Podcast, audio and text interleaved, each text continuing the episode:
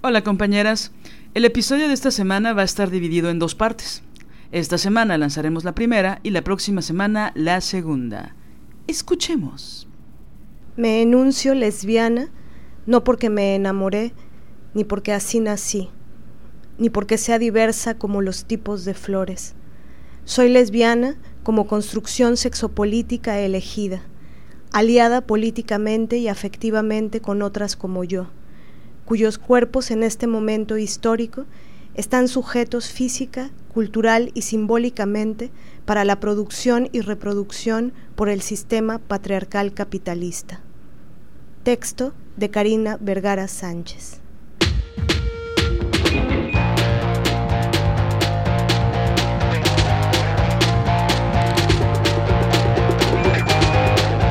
Estás escuchando Las Desobedientes, podcast feminista. Nosotras somos Marianela Villa y Liliana Papalotli. Síguenos en nuestras redes. Estamos en Twitter como arroba MX Desobedientes. En Facebook como Las Desobedientes. Y en Instagram como arroba Las Desobedientes.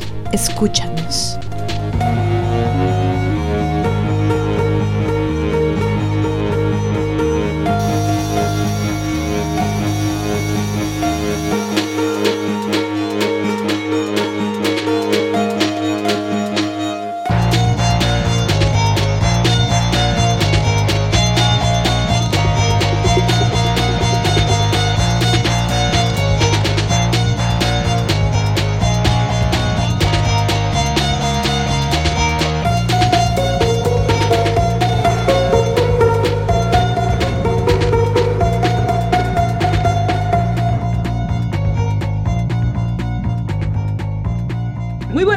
Tardes, noches, madrugadas. Estamos aquí grabando desde la playa más hermosa de México.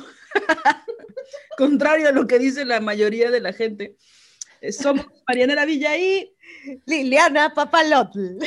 Por supuesto, las voces son al revés, pero bueno. El día de hoy tenemos una invitada muy, ¿cómo te dijera? La admiramos mucho, la queremos mucho, Está muy cabrona, no sé, no tiene pelos en la mano ni en la lengua. Bueno, en la mano creo que sí, pero bueno, X cada quien. Este, el pensamiento mega conservador. Este, pero no tiene pelos en la lengua, de hecho su lengua es súper afilada, sus palabras también, justo para el tema del que vamos a hablar ahora, pues era indispensable para Mané y para mí invitarla. Entonces, el día de hoy está Tairi. Hola, ¿cómo están desobedientes? Oigan, gracias por invitarme. ¿Cómo estás, Tairi? Muy bien, muy bien. ¿Qué fantasía Aquí con frío. La, fantasía Fantasía feminista, sí, sí, sí. Fantasía feminista. Oye, Tairi, pues fíjate que Marianela está obsesionada con hablar de este tema. no, en realidad yo quería que mm, las desobedientes solo habláramos del lesbianismo, pero este, no siempre se puede, ¿no? Lo que sí es que siempre hablamos de feminismo. No, ya en serio, ahí mm, tenía muchas ganas de hacer varios episodios para hablar del tema, porque las mujeres siempre estamos invisibilizadas, ¿no? Es decir, nacemos, crecemos, toda la vida nos invisibilizan y morimos, ¿no? Básicamente. Pero las mujeres lesbianas todavía más, ¿no? Ni siquiera en la comunidad que LGBTTIQ nos consideran, ¿no? Que es un tema que espero que podamos abordar más adelante a profundidad. Pero bueno, las mujeres en general somos invisibilizadas, anuladas, etcétera, etcétera, etcétera. Pero las lesbianas todavía, creo que 10 veces más, iba a decir el doble, pero no, 10 veces más ni siquiera en los espacios que supuestamente nos aceptan, entre comillas, ¿no? Como yo siempre digo, en la zona rosa solo nos dejan ser lesbianas los jueves, y eso si llevas lana, ¿no? Y pues bueno, como eres lesbiana no llevas lana, pero bueno, también de eso vamos a hablar más tarde. Este, entonces, bueno, todo el mundo busca invisibilizar y creo que es importante hablar de nuestras experiencias, por supuesto, al ser tres mujeres, pues nuestras experiencias van a ser distintas, ¿no? Habrá puntos que sean similares, pero en sustancia son experiencias diferentes porque somos tres mujeres diferentes eh, y nuestras experiencias con lo lésbico ha sido muy distinto, lo cual, por supuesto, va a enriquecer muchísimo el podcast de hoy, ¿no? Em, y bueno, creo que hay muchos mitos alrededor de lo que es ser lesbiana. Em, todo lo, lo, catalogan desde una visión heterosexual, es decir, desde la cama, ¿no? Piensas en lesbianas y dices, bueno, quién sabe cómo cogerán, este, seguro solo cogen este poquito y entre ellas, pero es raro, pero no hay placer, pero y todo lo reducen a lo sexual, ¿no? Y sin yo pensar que lo sexual es poca cosa, por supuesto no es lo único, ¿no? Y creo que la sociedad en general nos da la espalda, de alguna forma el feminismo o ciertos feminismos también nos dan la espalda, la comunidad LGBTTIQ nos da la espalda. Entonces, nuestros papás nos dan la espalda, la academia, las instituciones, el arte, la política, ¿no? Nos dan la espalda muy cabrón. Entonces, es para mí muy importante que en este podcast hablemos constantemente de ser lesbiana, ¿no?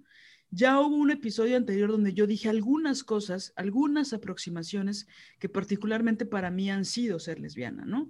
Y que no son un modelo ni son lo único, pero pues es que es de que lo que es lo que yo conozco, porque solo puedo hablar de mí.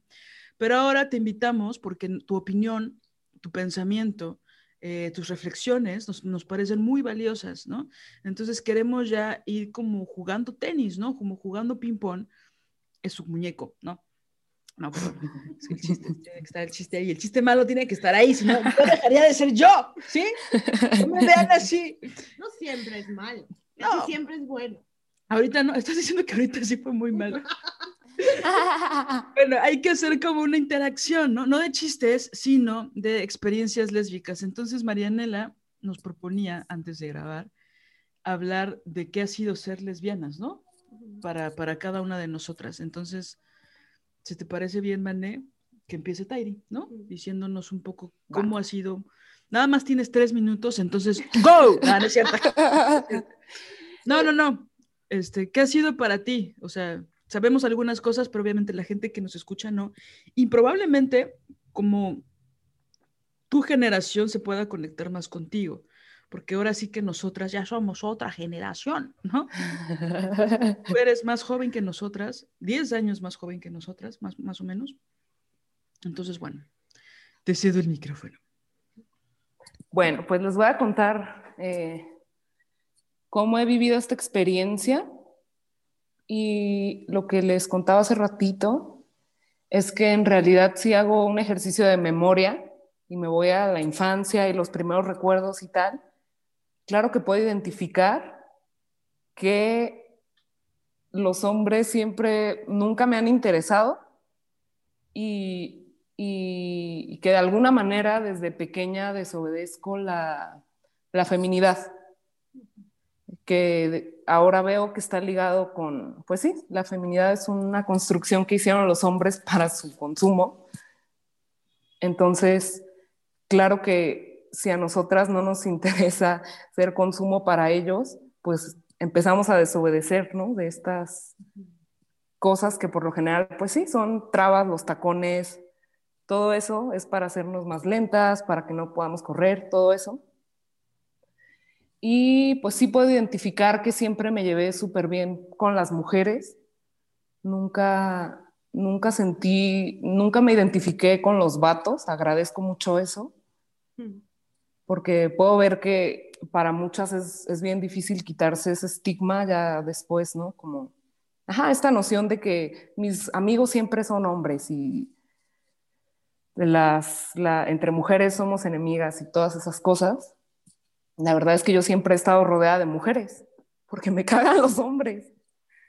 Entonces, eh, puedo identificar en, en la adolescencia cuando me empezaron a gustar las mujeres, o sea, puedo identificar cuando me gustaba una chava o algo así, y lo llevé en secreto por mucho tiempo y era como un shock, porque claro que me daba cuenta, pero es como un autoengaño, porque lo que reina ahí afuera siempre es la lesbofobia. Entonces, si te das cuenta que tú eres lesbiana, además de que iba en una escuela de monjas y más refuerzan todo eso, ¿no? Entonces era algo que yo vivía sola por algún tiempo. Eh, Afortunadamente conocí a algunas amigas que, que me decían que a ellas también les, les gustaban las mujeres, entonces no me sentía sola, pero sabía que era un tema que solo podíamos hablar entre nosotras y que no lo íbamos a andar publicando. ¿Mm? Y en un rincón, ¿no? O sea, como muy privado, muy cuidándose de que nadie se diera cuenta, ¿no?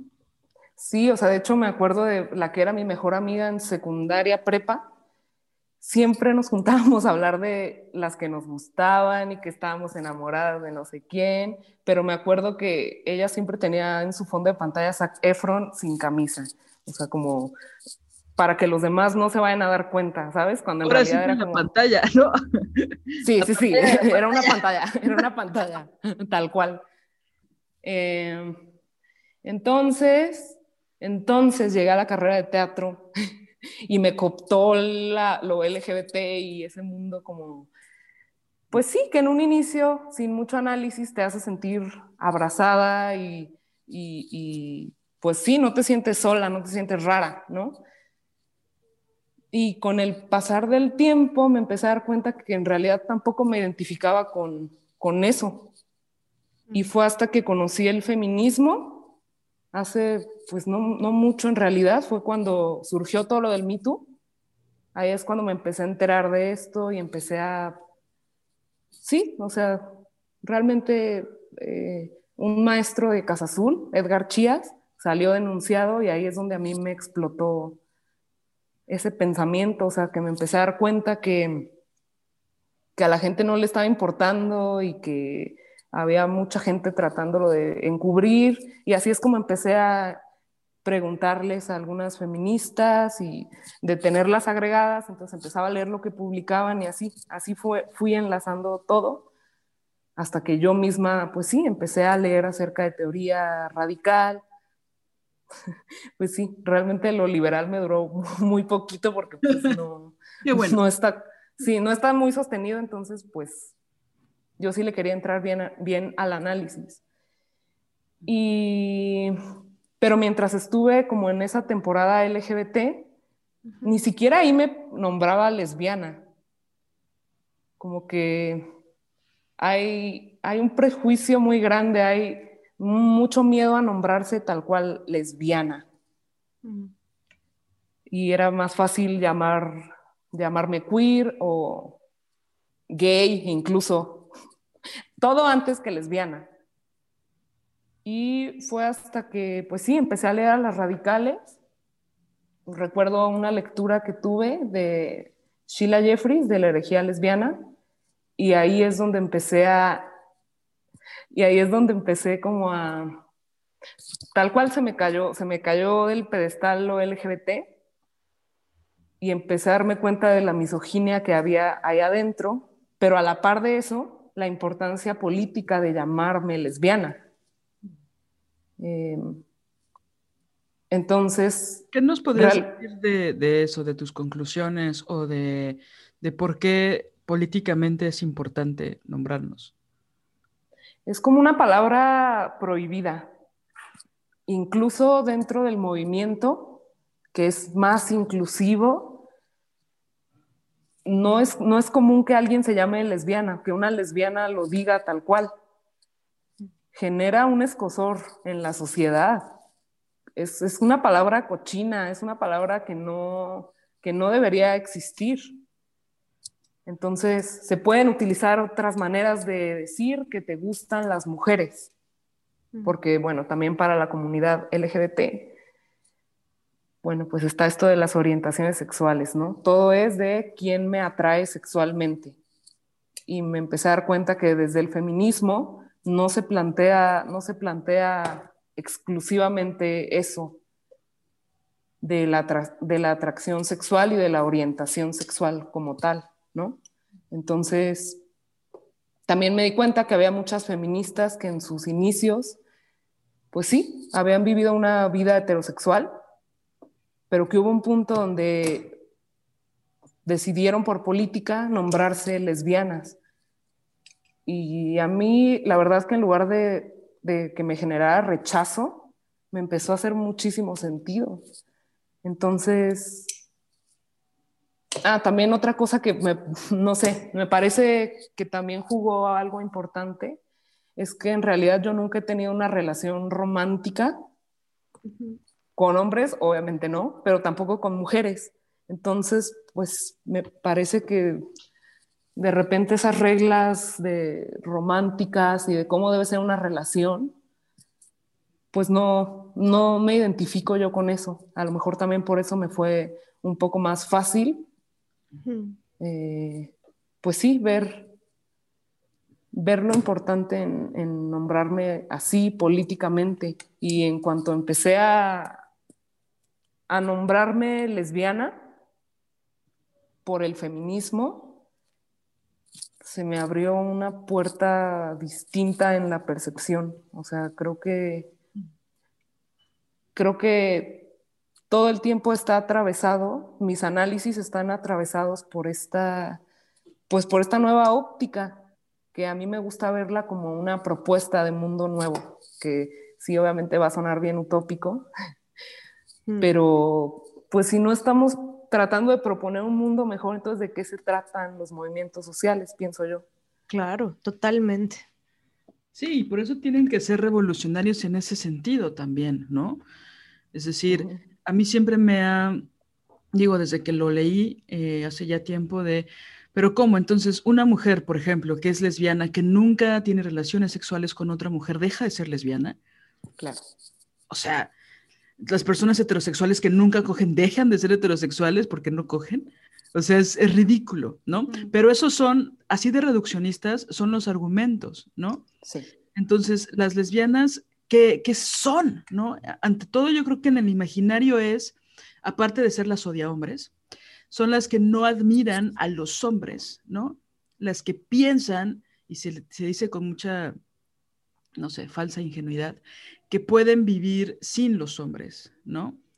Y se piensa, yo digo, ya lo, lo mencioné un poco en el episodio pasado, ¿no? Pero yo decía, ¿cuántos años tuve que justificarme diciendo, no, no los odio? O sea, o sea, si hay hombres que son valiosos, si he tenido un par de maestros por ahí que, ¿no? Y, o sea, si hay músicos que antes son chidos, ¿no? O sea, como que hay como una justificación de existencia, ¿no? De, o sea, perdón por odiar al 98%. Seguramente hay un 2% que es valioso, pero bueno, si le, si le rascas tantito ya no tanto. Pero si hay como una cosa ahí de las lesbianas detestan a los hombres. Por un lado, tú empezaste por ahí, como esta cosa de, y digo, no, no quiero quitarle la ¿cómo decir?, la potestad de, tener el derecho de no estar en espacios con otros hombres. Sin embargo, sí quisiera que desarrolláramos un poco más la idea, porque la mayoría de las personas que nos escuchan eh, están cerca de muchos hombres. Algunas ya se lo están cuestionando muy cabrón, ¿no? De que ya no quieren estar en tantos espacios, ¿no? Pero al final del día nuestro mundo patriarcal en el que vivimos es profundamente heterosexual.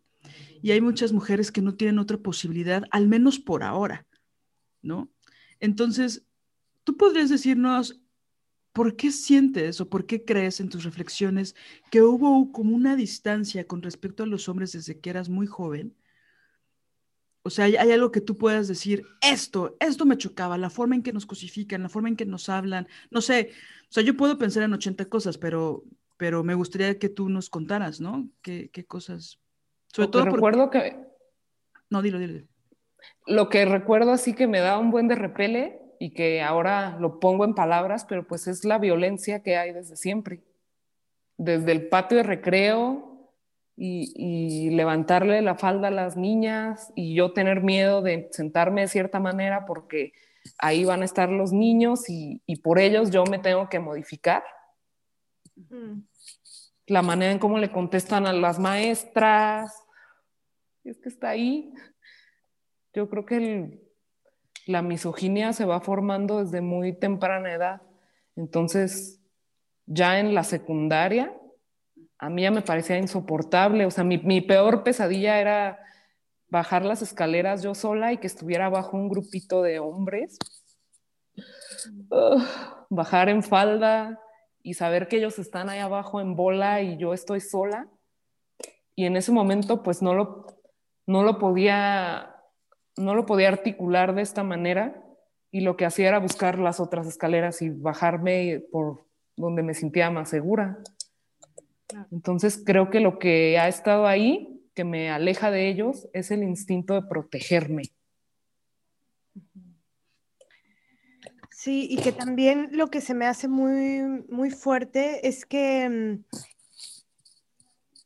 no sé, algo que, he observado de las anécdotas que me cuenta Liliana, ¿no? y, de no haber atravesado por la heterosexualidad, es que sí se evitan algunas heridas en el camino, ¿no? Es decir, eh, un la lesbiandad eh, a temprana edad te, permite forjar un camino, eh, no, estoy diciendo que total y absolutamente emancipado, porque por, ser lesbiana a temprana edad no eres feminista, ¿no? Es decir, no es que ser lesbiana te haga ser feminista, este, porque hay muchas lesbianas que no lo son y que incluso están en contra del feminismo, pero lo que sí es cierto es que no atravesar por esa institución, ¿no? De la heterosexualidad y de estar muy concretamente cerca de hombres, teniendo a hombres en tu vida que, bueno, están socializados y educados en, el, en la misoginia y en el machismo, entonces te evitas atravesar por experiencias de vida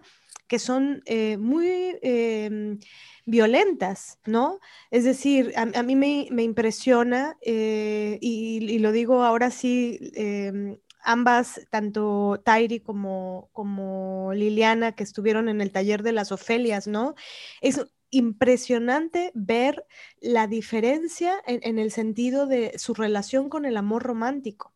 Es decir, eh, por ser lesbianas, eh, definitivamente, al menos de ellas dos, yo observé claramente cómo eh, el amor romántico no había operado de la misma manera. ¿No? E, e, es, una frase típica que oigo es, eh, aunque seas lesbiana, este, vives en el amor romántico, ¿no? Aunque seas lesbiana, no importa, el amor romántico permea tus relaciones y así, bla, bla, bla. Pero la verdad es que yo sí veo una gran diferencia. Y la gran diferencia es que no socializas con hombres. Tu cuerpo no está con hombres, tu, tiempo vital, tus energías no, vitales no están dedicadas a los hombres, ¿no? No pones a un hombre al centro de tu vida y al no poner a un hombre al centro de tu vida, definitivamente hay una diferencia ontológica, ¿no? Que sí te saca del régimen heterosexual. Yo podría decir que es una falacia decir es lo mismo. El amor romántico es lo mismo entre relaciones heterosexuales y relaciones de lesbianas. Yo podría decir que es falso, ¿no? Por supuesto, habrá que seguir investigando y estudiando y profundizando en el tema, pero no puede ser lo mismo, porque tu cuerpo, tu, tu tiempo no está ahí, no está dedicado a eso. Entonces, no tienen, yo pasé horas enteras de mi vida, años, romantizando o con parejas, ¿no? O sufriendo el machismo, o cuando no estaba en pareja, idealizando. Hace rato estaba con mi abuelita y este, pusimos Ghost, la sombra del amor. Sentí como, como que se me erizó la piel como que la tengo tan metida en la médula esa pinche película, que es, bueno, por supuesto, es una relación heterosexual, todas queríamos ser Demi Moore y tener a un novio como, ¿cómo se llama? Patrick Swayze. Ese. Y, y digo, qué cabrón, ¿no? Esto era lo que yo consumía cuando tenía 13 años. Y eso es lo que nos va dejando estas nociones de el amor va más allá de la muerte y estas cosas bien heterosexuales. Totalmente, ¿no? Y que al final una busca reproducir lo que, lo que, lo que las representaciones culturales del cine, sobre todo el cine, ¿no? El cine de, sin perspectiva feminista, la verdad que cuánto daño nos ha hecho. Sí, incluso los que tienen tramas lésbicas dirigidas por vatos, ¿en qué acaba? Hipersexualización de además actrices que son heterosexuales. Exactamente. Eso no es representación. Ya sé. ¿Cómo se llama esta película con Kate Blanchett y Rooney Mara? Carol, ¿no? Es, Carol, Carol. no vas a hablar, Tairi, ¿de acuerdo? de eh, Blue is the warmest color. Bueno, esa es la, la, peor de la, de la historia, ¿no? O sea, es... Sí, eso es la interpretación que hace un hombre de lo que es el lesbianismo. Y de cómo cogen las lesbianas. O sea, esa secuencia de 16 minutos donde torturó eh, física y psicológicamente a las actrices para realizarla, por ejemplo. Pero aparte, si lo notan, si alguien ha visto por curiosidad películas lésbicas, siempre el final es trágico.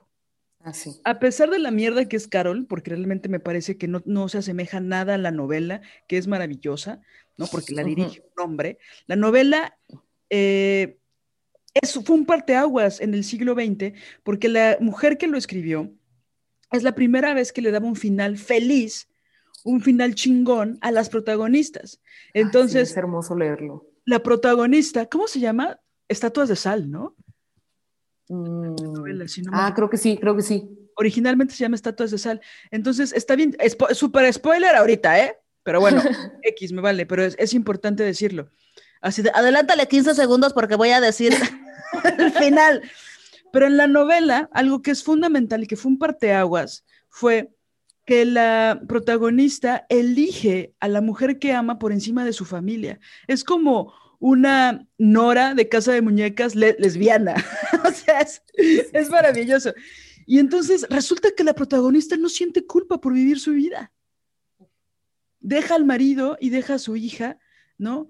Es decir, ella no quiere dejar a la hija, pero son los 50, es el siglo XX, y ya las cosas han cambiado cabrón.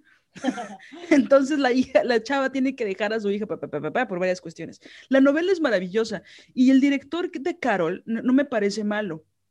Él tiene otra película que se llama Lejos del Cielo con Julianne Moore, que es maravillosa, el guion es maravilloso, pero pues en términos lésbicos, un hombre no lo va a entender. Si hay mujeres que no lo entienden, no me imagino que un hombre blanco heterosexual lo entienda, por muy talentoso que sea, ¿no? Y a pesar de todo, es, él sí respetó el final de la novela, ¿no? Sin embargo, la mayoría de las películas acaban en tragedia. O una de las dos se muere, o una de las dos se tiene que casar con un hombre forzosamente por cuestiones, ¿no? Las que sean. Entonces, la representación, como tú dices, está ahí. No hay representación de las mujeres lesbianas, porque siempre el final es de esa forma. Pareciera que las mujeres lesbianas no pueden ser libres, no pueden amar. Ahora, yo no estoy diciendo que siempre acaben juntas. Coño, puedes ser libre y estar sola y sentirte plena y ser una mujer valiente, chingona, ¿no? Autónoma, independiente económica. O sea, finales chingones para las mujeres. Digo, ahí van los finales con las heterosexuales. Todavía no se logra eso, pero mucho menos con las lesbianas. O sea, ni siquiera. Luego yo escucho a los hombres gays decir, es que hay muy pocas películas de hombres gays. Y es como, güey, ve las que hay de lesbianas. Es así de, por cada 10 que hay de hombres gays y series y todo, claro, todos los actores son heterosexuales, como decíamos en un tweet, ¿no? De los 41. Porque Tairi es una liosa, ¿eh? Así como la escucha. Ah, sí, yo andaba tirando ahí. Pero pues sí, ¿no? O sea, es como representación gay con hombres heteros. Heterosexuales. Donde siempre la, la, fantasía cliché de los hombres gays son que sea blanco, que sea guapo, por supuesto, porque ellos no van Mamado. que sean varoniles y que sea heterosexual. Eso es real. O sea, es una cosa así de, ok, ¿no? Porque yo lo voy a volver gay. Que, es... que tenga novia. Uf, claro. No, bueno, si está casado, mejor, ¿no? Porque yo lo. No, o sea, Poncho Herrera es poco menos que el icono LGBT, él siendo hetero. Ajá, exacto. Pero bueno, ellos no se cuestionan nada. Pero regresando al punto, este, sí es muy fuerte, o sea, que no haya una representación, ni siquiera hay una representación genuina de mujeres valientes, inteligentes, como somos, ¿no? Yo hace poco le decía a una amiga, es que la valentía de la que nos ha hablado las novelas, el cine, las telenovelas, todo, todo, los medios de comunicación, las revistas, todo, todo, todo, habla de una valentía que no existe en los hombres. Es muy poco común ver ese tipo de valentía en los hombres, real estoy hablando desde los Avengers, Avengers o como se diga, hasta, la, la, Ileada, o sea, hasta Ulises, o sea, estoy hablando de todos esos hombres. Pero cuando tú ves la valentía de las mujeres en el cotidiano, es impresionante. O sea, las mujeres que van a escarbar con sus propias manos en la tierra para buscar a sus hijos y a sus hijas, está cabrón. O sea, la valentía de las mujeres de tener cuatro trabajos y llegar a hacerle la cena a sus hijos. Ay, cabrón, ¿cómo te sostienes ante eso? ¿No? Entonces, esa, y claro, esa, esa valentía no tiene representación, a pesar de que la sustancia que es femenina es mucho más fuerte que la de los hombres. No sé si en un episodio yo comenté, creo que no, que científicamente, porque todo tiene que ser científico, ¿no? Para que sea cierto. Científicamente está comprobado, y eso lo dicen varios doctores, que el dolor que sienten las mujeres en las salas de emergencia es mucho, mucho más brutal que el que sienten los hombres en las salas de emergencia. Pero a quien atienden primero es a los hombres, porque para que un hombre se queje es porque está a punto de morir. Pero los doctores dicen, en la realidad no es real, en la realidad no es cierto, no es verdad. Las mujeres cuando se quejan de un dolor muy, muy brutal es porque ellas genuinamente ya están por morirse. Y los hombres no. Incluso hay hasta viñetas y caricaturas de que una mujer con cáncer va a trabajar, ¿no? O sea, parece que es un chiste y un extremo, pero no, es real. Y hay hombres que por un resfriado no pueden hacer absolutamente nada, ¿no? Por supuesto, hay sus excepciones, bla, bla, bla, bla, bla, pero hay historias, hace tiempo, hace como un año, yo leí un hilo impresionantemente largo de unas mujeres en Estados Unidos que hablaban de, mujeres heterosexuales, que hablaban de cómo cuando ellas estaban enfermas, sus parejas hombres no hacían nada por ellas, ¿no? Desde, y, había casos muy extremos donde había mujeres con cáncer que fueron a trabajar, o sea, un mes antes de morirse, y los hombres no solo no las acompañaban a sus, a sus trabajos ni a sus citas médicas, sino que aparte las dejaban por estar enfermas, ¿no? Pero ¿qué pasa cuando los hombres se enferman? Ay, güey, ¿no? O sea, hay ocho mujeres alrededor, ¿no? el güey tiene cáncer, no mames, hay que dejarlo todo, ¿no? Ahora, me parece chingón, pero ¿por qué no se hace lo mismo por las mujeres? ¿No? Entonces, no hay representación. Y entonces el hilo se empezó a hacer inmenso e inmenso e inmenso. Y muchas mujeres decían, bueno, yo cuando parí, pues me tuve que salir sola después de dos días porque mi marido pues tuvo que ir a trabajar o porque mi marido estaba enojado porque yo parí una mujer, una niña y no un niño, entonces se emputó. Y entonces, ta, ta, ta, 80 mil historias de terror, no de resfriados, no de cortadas de uña, porque esa sí es la representación de las mujeres, ¿no? Que nos, se nos ah, la uña y nosotras ya nos queremos morir. Ah. Y no es cierto, los hombres no mames, tienen una diarrea y hay que traer al mejor gastroenterólogo del país. Y nosotras, si no vemos que gastemos sangre, ya nos empezamos a preocupar. O sea, es brutal, ¿no? Por eso, claro que ofende que cuando alguna mujer pública que trae un buen de cólicos o algo así, no falta el vato que, ¿por qué no? Va y opina que, que, ah, que es más grande cuando te pegan una patada en los huevos. Es como, cállate, varón, cállate. No hay manera. Ya sé, ya sé, ya sé, ya sé. Aparte, como si que te peguen en el pubis no doliera. No, a mí yo todavía tengo el recuerdo de una vez un chavo en la primaria se cayó y en su caída su pierna salió eh, volando y me pegó en el pubis. Me acuerdo que me tuve que ir al baño a llorar porque era, es súper sensible el hueso púbico. Entonces yo no sé por qué es así como que solo los huevos duelen, ¿no? Y Sí, exacto. Algunas llevan, no es que no sabes lo que se siente, ¿no? Así me dijo mi hermano. No es que, te peguen, es una cosa, no sé qué, ¿no? Y yo decía, mm, siente un cólico, hijo de la chingada, ¿no?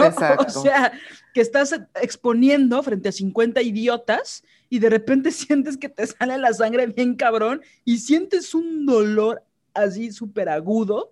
No, hay mujeres que se desmayan. Claro. Se vomitan.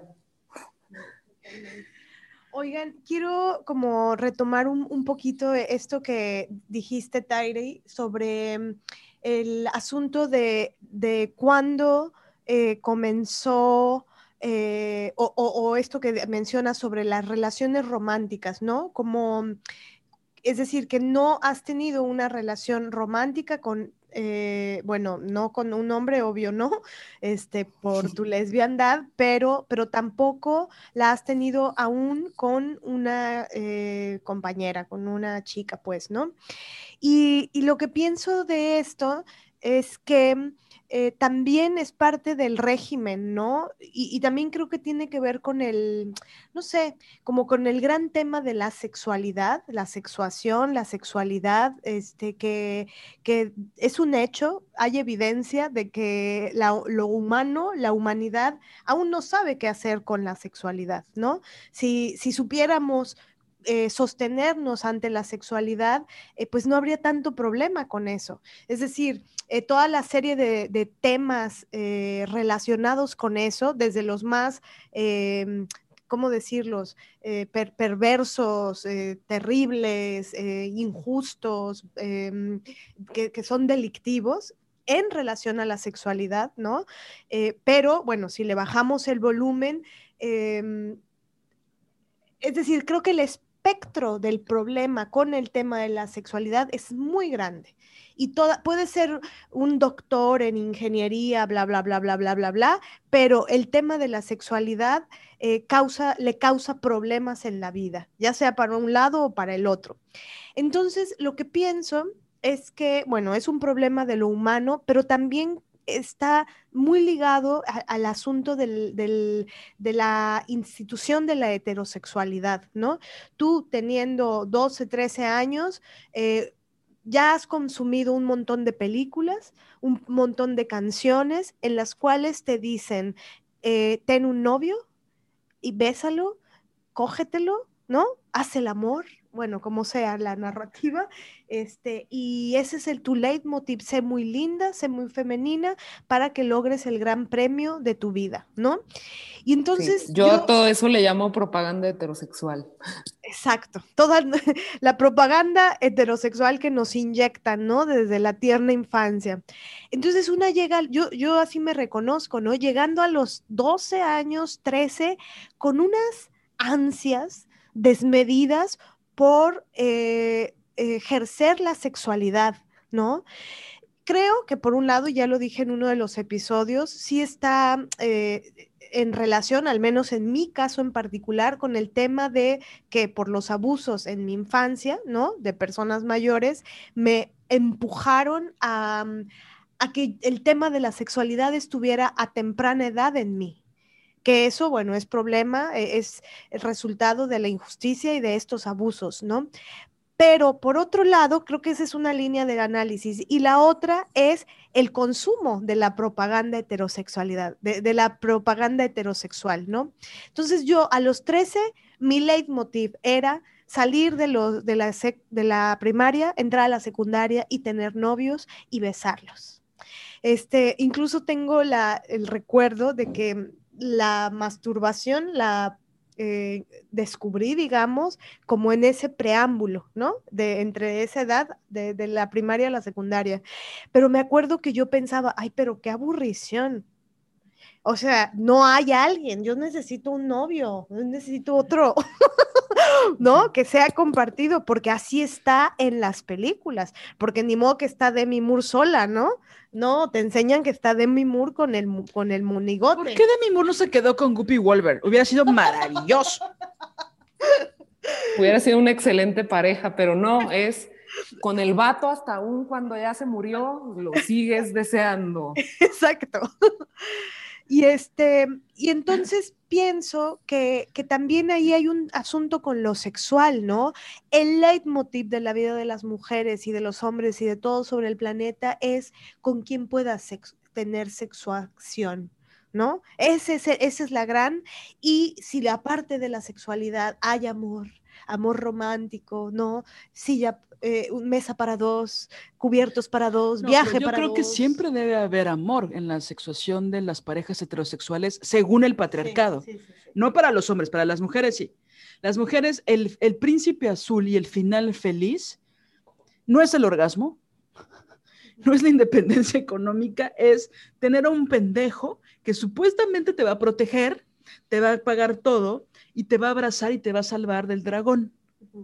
Te va a proteger y y probablemente en realidad lo que te va a hacer es agredirte. Claro, ninguna de las ocho cosas pasan, ¿no? O sea, tú terminas lavándole los calzones, las camisas, almidonando y planchando las camisas, no, no hubo liberación, ¿no?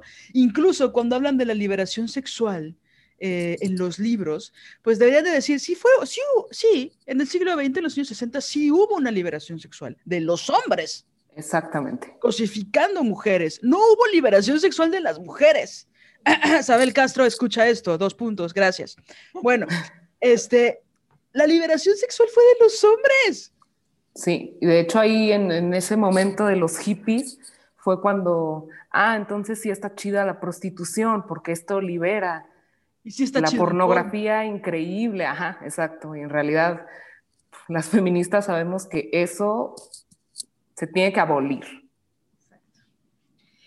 Sí, total. Y entonces justo es muy fuerte porque tal vez por, por, la propaganda heterosexual más el tema de los abusos, ¿no?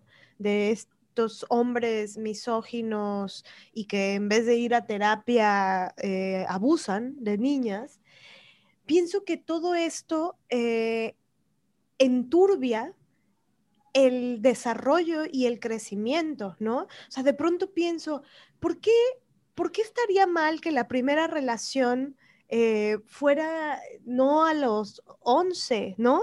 10, 11, 12, 13, 14. Me hubiera gustado eh, toda mi secundaria, eh, parte de mi preparatoria o toda, qué sé yo, eh, haber ido con calma, descubriendo cosas, descubri leyendo, ¿no? no sé, volviéndome fanática en vez de, de consumir amor romántico y patriarcado, consumiendo em, nutriéndome de feminismo, nutriéndome y, y, sabiendo que yo basto, que yo basto, que incluso la sexualidad conmigo basta, que la imaginación es algo importante que te permite, em, em, pues eso, construirte un mundo en el cual tú misma te bastes a ti misma, que ese es el gran epicentro de la problemática del amor romántico. Tú no te bastas a ti misma, ¿no? Ahora veíamos una, una, película sobre una mujer mayor, ¿no? Que si una mujer de 60, 70 años, todavía fuerte, con salud, no tiene una familia o no tiene un marido, pues prácticamente ya no tiene razón de ser. ¿no? Ya que va a escribir una mujer de esa edad en un diario. Claro, porque nos dicen que las mujeres solo tenemos que tener marido, sexo con el marido o sexualidad, este, que también es patriarcal, ¿no? Esta sexualidad de las, ser la amante. También yo pienso que es un cautiverio, la amante, la deseada por el, por el hombre casado, ¿no? Pues sí, porque sí, sigues girando en torno a un vato. Exacto. No eres tú, eres la amante de él. Exactamente. Entonces, si no tienes todo eso, pues ya para qué estás viva, ¿no? O hazte monja o cuida a alguien, porque si no cuidas a alguien, pues tú no te puedes bastar a ti misma.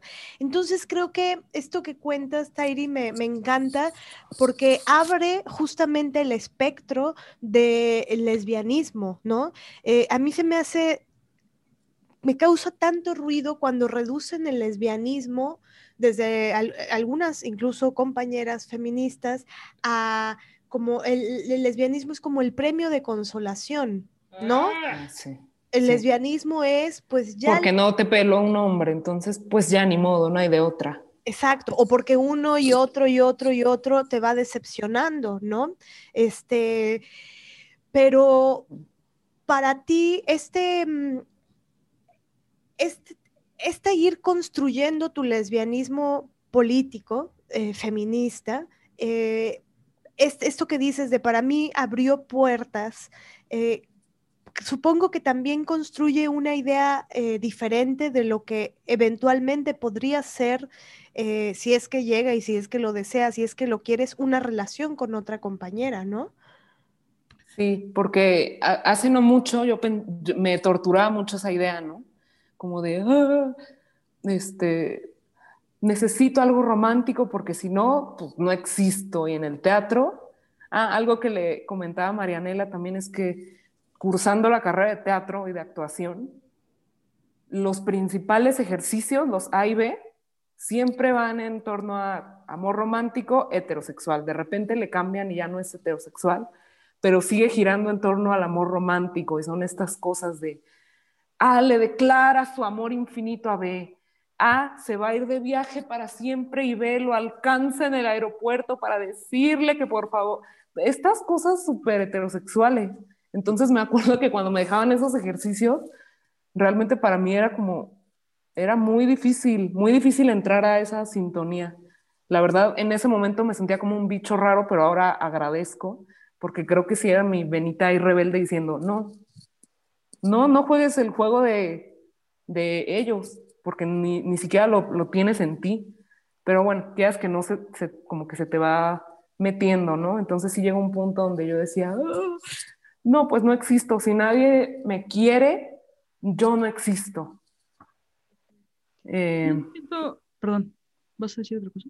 No, vas que en el caso de las lesbianas hay una especie de distanciamiento emocional con hombres, es decir, si bien sí queremos a ciertos hombres que pueden ser familiares, pueden ser amigos, cuando hay un distanciamiento que es romántico, de amor romántico, creo que hay una estructura que nos permite verlos como son, sin este estrago emocional de darlo todo por ellos. Entonces es más fácil cuando hay una separación emocional, ver a la persona como es, sea hombre o sea mujer. En el caso de nosotras, digo, yo veo las historias de muchas mujeres donde son capaces de perdonar absolutamente todo, a pesar de que son conscientes de la violencia, por ejemplo, porque hay un enganche emocional muy cabrón, muy profundo, ¿no? Y entonces nosotras es difícil que tengamos una relación con esas mismas características. Por supuesto, yo me reconozco que cuando he sentido mucho afecto, mucho cariño por amigos, también dejo de ver ciertas violencias que son brutales para mí. Pero en el caso del amor romántico, de coger con alguien, de compartir espacios, de pensar que va a estar en tu vida para siempre, de que ya se lo presentaste a tu tía y a tu mamá, de que ya te imaginaste cómo va a ser la boda, este, varios signos de interrogación, signos de interrogación, signos de interrogación. Este, ay cabrón, no puede haber un distanciamiento para verlos como son. Entonces ya hay ciertas cosas que te incomodan, ya hay ciertas cosas que te duelen cabrón, ya estás llorando como perra todas las noches, pero no puedes separarte de este imbécil, porque hay una, hay un hilo, hay un lazo, hay una cuerda emocional que las mujeres lesbianas, afortunadamente, gracias a las diosas, gracias a Afrodita, Artemisa y a Hera, este, no tenemos. Entonces, si bien podemos reproducir el amor romántico en nuestras relaciones lésbicas, sí creo que hay una distinción que es importante, porque aunque hagamos reproducción del amor romántico, porque no hay otros modelos, ni hay representación de otras formas para amar, creo que sí podemos hacer una distinción donde es muy distinto el egoísmo de los hombres que el de las mujeres, solo por socialización. No estoy diciendo que las mujeres no somos egoístas y que no somos casi diosas, no, no estoy diciendo eso. Pero sí es muy distinto poner en el centro de tu vida tu relación amorosa a poner en el centro de tu vida a un hombre, ¿no? O sea, sí hay una distinción donde cambian muchas cosas. ¿no? O sea, y no estoy diciendo que las lesbianas somos mejor. No, sí lo estoy diciendo. Pero aquí lo importante es cuestionarnos esas actitudes, porque nos están haciendo pedazos, ¿no? Claro, pues es por eso que las, las, lesbianas, bueno, las lesbofeministas, que a ellas a las, a las que les he leído y les he escuchado, la crítica hacia la heterosexualidad obligatoria. O sea, que consumir este tipo de películas románticas y esta música romántica, las baladas, me muero por ti, esto es para siempre, todo eso, no es tan inocente como parecería, porque está reforzando en nosotras la idea de que nacimos para amar a nuestros agresores. Entonces, en ese sentido, pues también es, es una, el lesbianismo es una puerta hacia la liberación porque es darte cuenta que no naciste en función a los vatos y que no vas a amar a, un posible feminicida. Sí, totalmente. Y también de pronto me, me, saltó a la mente ahora con lo que están diciendo, el, el cómo hay relaciones lésbicas a lo largo de la, de la historia y casi toda, en toda familia hay una historia lésbica, pero nadie la quiere llamar así. Y normalmente esas historias lésbicas son historias de dos mujeres que se han acompañado toda la vida, han sido solidarias la una con la otra toda la vida, han viajado, han construido cosas maravillosas. Ajá. Turbo lésbico, pero son amigas. Son amigas, oye, no. Sí, claro, claro, claro. Yo tenía, bueno, X, en una relación ahí había unas dos tías, ¿no? era, era la tía del sujeto y su amiga. Y yo un día le dije, bueno, pero son novias, ¿no? Me decía, pero ¿por qué dices eso? Le digo, pero es que no que duermen incluso en la misma cama, o sea, son parejas, son compañeras. Y me decía, bueno, pero es que nadie lo había dicho así. No, pero bueno, es que es evidente, qué chingón, está maravilloso. Y aparte eran dos señoras que habían viajado juntas, se cuidaban, se... Entonces, todas tenemos una, una historia así. Pero, pero toda la, la, lesbo, el lesbo odio este, hace que lo recubramos de, no, son amigas, no, este, se ponen sus pijamitas este, de franela, este, y sí, duermen en la misma cama y llevan 40 años juntas y viajan juntas y ta, ta, ta, pero oye, no, no, no, o sea, no son lesbianas. Compraron su casa juntas, tienen dos perros, pero a ver, ellas no están cogiendo, ¿de acuerdo? Exacto, y están felices de contentas, pero no son lesbianas. ¿no? Y es fuerte, porque eso para mí es un gran ejemplo de cómo las relaciones entre mujeres, ¿no? Las relaciones lésbicas, no todas, sí, ya sabemos, y sí puede haber violencia, y sí, ta, ta, ta, ta, ta, ta, pero este, no es el episodio para hablar de eso, ya vendrá, este, pero eh, definitivamente sí tenemos esos ejemplos en nuestras familias solo que no queremos ver que son relaciones lésbicas maravillosas, ¿no? A mí me llegó a pasar en la infancia también, o sea, de que hace poquito platicaba con mi hermana de esas pláticas nocturnas con luz apagada y neteando, y nos dábamos cuenta que muchas de nuestras amiguitas de la infancia, pues en realidad éramos como novias, ¿sabes? Eh, pero jamás, o sea, son, son amigas, porque igual eso no entra en nuestro imaginario, entonces jamás lo podríamos nombrar así, pero por ahí va la cosa.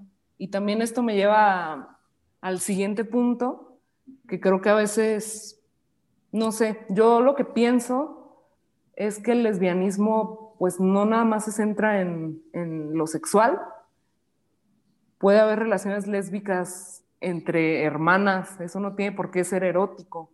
Y ahí es donde cambia todo el paradigma, ¿no? Porque desde lo LGBT, pues sí, ser lesbiana es de mujeres que cogen entre ellas. Pero desde el feminismo es más bien mujeres que aman a otras mujeres. Y eso hace toda la diferencia. Sí, totalmente. El otro día le dije a mi abuelita, le dije, yo soy lesbiana, Lili es lesbiana, tú eres lesbiana, mi mamá es lesbiana, Julie es lesbiana, así lo nombré a todas las mujeres del, ¿no? de la casa, y ella como que se me quedaba viendo y me dijo, ¿por qué? Y le digo, porque nos amamos. Y dijo, ah, eso sí. Le digo, entonces somos lesbianas, ¿no? Y dice, pues sí. y me encantó, ¿no? Porque... Pues es que sí. porque entonces si no es otra vez todo reducirlo a la genitalidad. Exactamente. Y bueno, en ese sentido. ¿Quién reduce todo a la genitalidad? Los vatos. La heterosexualidad. Claro. Incluso en relaciones heterosexuales, que incluso están bien, chidas, algunas, que dicen el tipo, el mito de cuidado, si, si, ya no tienen sexo tres veces por semana, amiga, tienes que hacer algo para recuperar tu relación.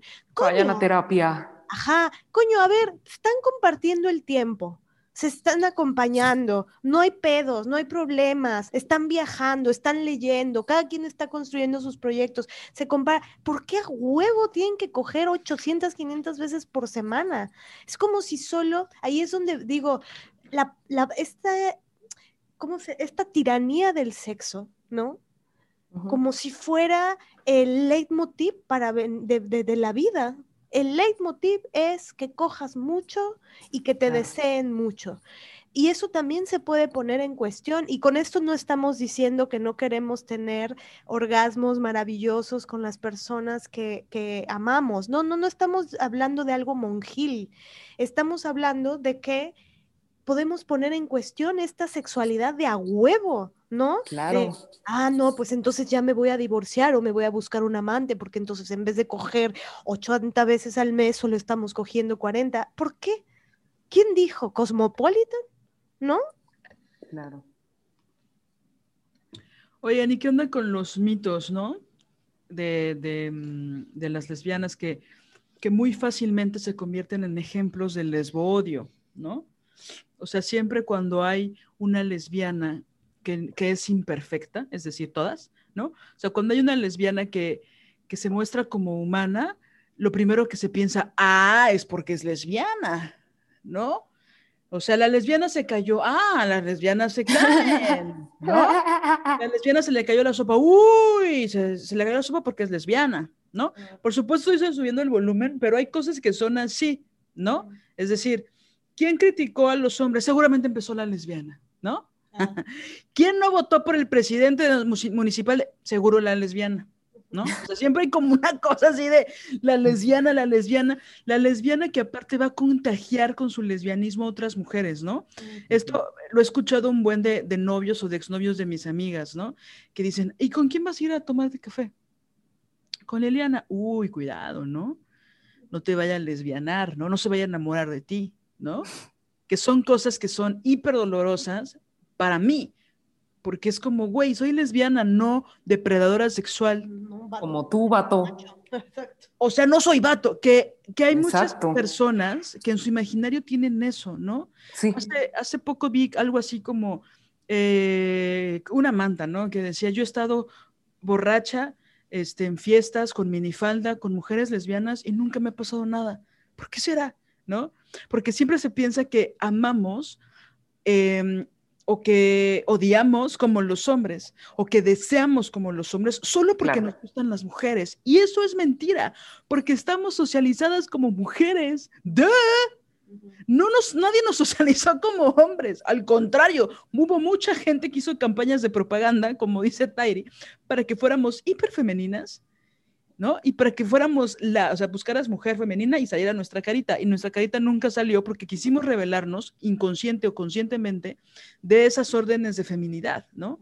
Entonces, hay una cosa de, ah, ¿te gustan las mujeres? Entonces seguramente vas a nalgar a una en la calle, porque eres como un vato promedio. Y es como, no, güey no soy como un vato promedio porque me gusten algunas mujeres o porque mi preferencia, orientación o estas cosas que se inventaron el siglo XX existen en mí, ¿no? Es decir, yo decidí ser lesbiana, ¿no? Y por supuesto, cuando yo tenía 20 años, me hice ese planteamiento de que dije, ay cabrón, si en este momento bajara Afrodita y me dijera, ¿qué onda Liliana? ¿Quieres ser lesbiana o no? Te doy la opción de ser heterosexual. Y la verdad es que en mi adolescencia, que fue tan dolorosa para mí, por todo el juicio y la tortura mental que yo utilicé en contra mía, cuando era adolescente, por supuesto que me hubiera gustado esa posibilidad, porque no quería ser evidenciada, ni molestada, ni no quería que me robaran la dignidad por ser lesbiana, ¿no? Por supuesto ahora, y bueno, desde hace ya muchos años, más de 10 años, eh, me encanta ser lesbiana. Me encanta saber que me rebelé absolutamente a la orden de ser violada y llamarlo noviazgo, por decir una cosa, ¿no? O sea, me rebelé a tantas cosas que afortunadamente me permitió aprender otro idioma, leer este, cosas que nunca hubiera leído si hubiera tenido un pendejo ahí al lado, ¿no? Este, conocer de cine, conocer, conocerme a mí misma y, y amar muchísimo mi soledad, ¿no?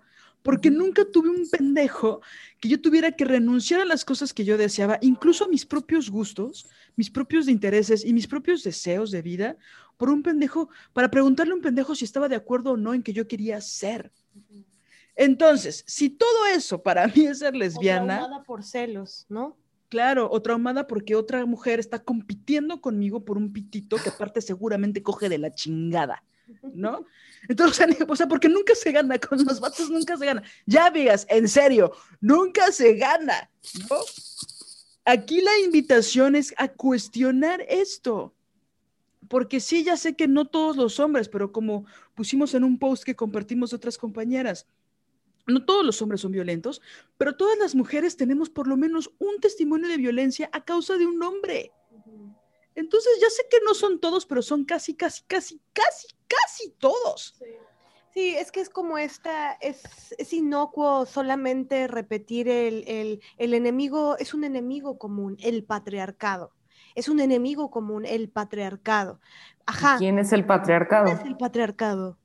¿Quién lo acciona? Los hombres. Sí, ¿quién acosa? ¿Quién viola? ¿Quién levanta faldas? ¿Quién lo hace? ¿Quién emprende las grandes guerras? Es como cuando yo hice una investigación de prostitución que, tiene que ver absolutamente con la trata, ¿no? O sea, la línea no, no solo es delgada, casi no se ve entre prostitución y trata, ¿no? Y entonces, creo que muy, muy en el inicio de mi investigación yo pensaba, claro, pero es que ¿quiénes son los clientes? ¿Quiénes son los prostituyentes? Como les llaman algunas autoras. No son estos hombres que siempre se ponen en la jerarquía, en una jerarquía muy popular, ¿no? Los hombres pobres son los que buscan prostitutas. Eso es lo que hay en el imaginario. Y es mentira. Son nuestros papás, nuestros son nuestros papás, nuestros novios. Son nuestros amigos. es el ingeniero, el doctor, el sacerdote, los maestros. El maestro universitario, claro. El maestro de primaria, el, el güey más chido, el farmacéutico, ellos son los clientes, los, estudiantes de la UNAM, los del Poli, o sea, son todos. No es el monstruo ahí que nadie conoce, que está solo, que si no existieran las prostitutas habría más violaciones, ¿no? Que son esos argumentos que dan que me parece una mamada, ¿no? De gracias a las prostitutas no hay tantas violaciones. ¿Qué? Sí, de hecho yo eh, una vez estaba leyendo un artículo que igual se los vamos a compartir sobre el infierno en la zona roja en Alemania, ¿no? En donde está legalizada la prostitución. Y, que de todas formas las barbaridades que hacen contra los seres y los cuerpos de, estas mujeres son es una brutalidad, ¿no? Ese, texto siempre que dudo de las que son pro trabajo sexual, siempre que, me siento mal por, por ser abolicionista, este, mm, voy a ese texto y, me, y digo, no, no, no, no está mal, e, es, está más cerca de la ética serlo, ¿no? Y, mm, y entonces estaba leyendo este texto, ah, esto ya tiene unos años, está en la última eh, relación heterosexual que tuve y que tendré, por supuesto, este, y se me ocurrió preguntar, pero solo por, porque yo daba por hecho, daba por hecho que mi novio, aunque era este súper, eh, hacía violencia psicológica y yo sufría mucho, durante muchos años lo padecí, pero había una parte de mí donde decía, no, pero bueno, él es un buen hombre, o sea, este, sí es un macho, ¿no? Sí me hace sufrir por esto, esto, esto, esto, pero es un buen hombre, él no. El chiste es que dije, le voy a preguntar y le dije, oye, ¿alguna vez has ido a un este, table dance, no?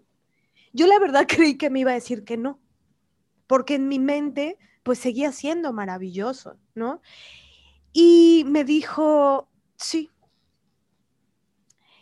Y entonces dije, bueno, pues le voy a preguntar. ¿Hace cuánto tiempo, no? Y creí que me iba a decir, pues hace nueve años, ¿no? Y me dijo, fui eh, hace dos meses. Y a mí se me cayó la mandíbula, ¿saben? De esas que sudas frío, que sientes como que una corriente eléctrica en la columna.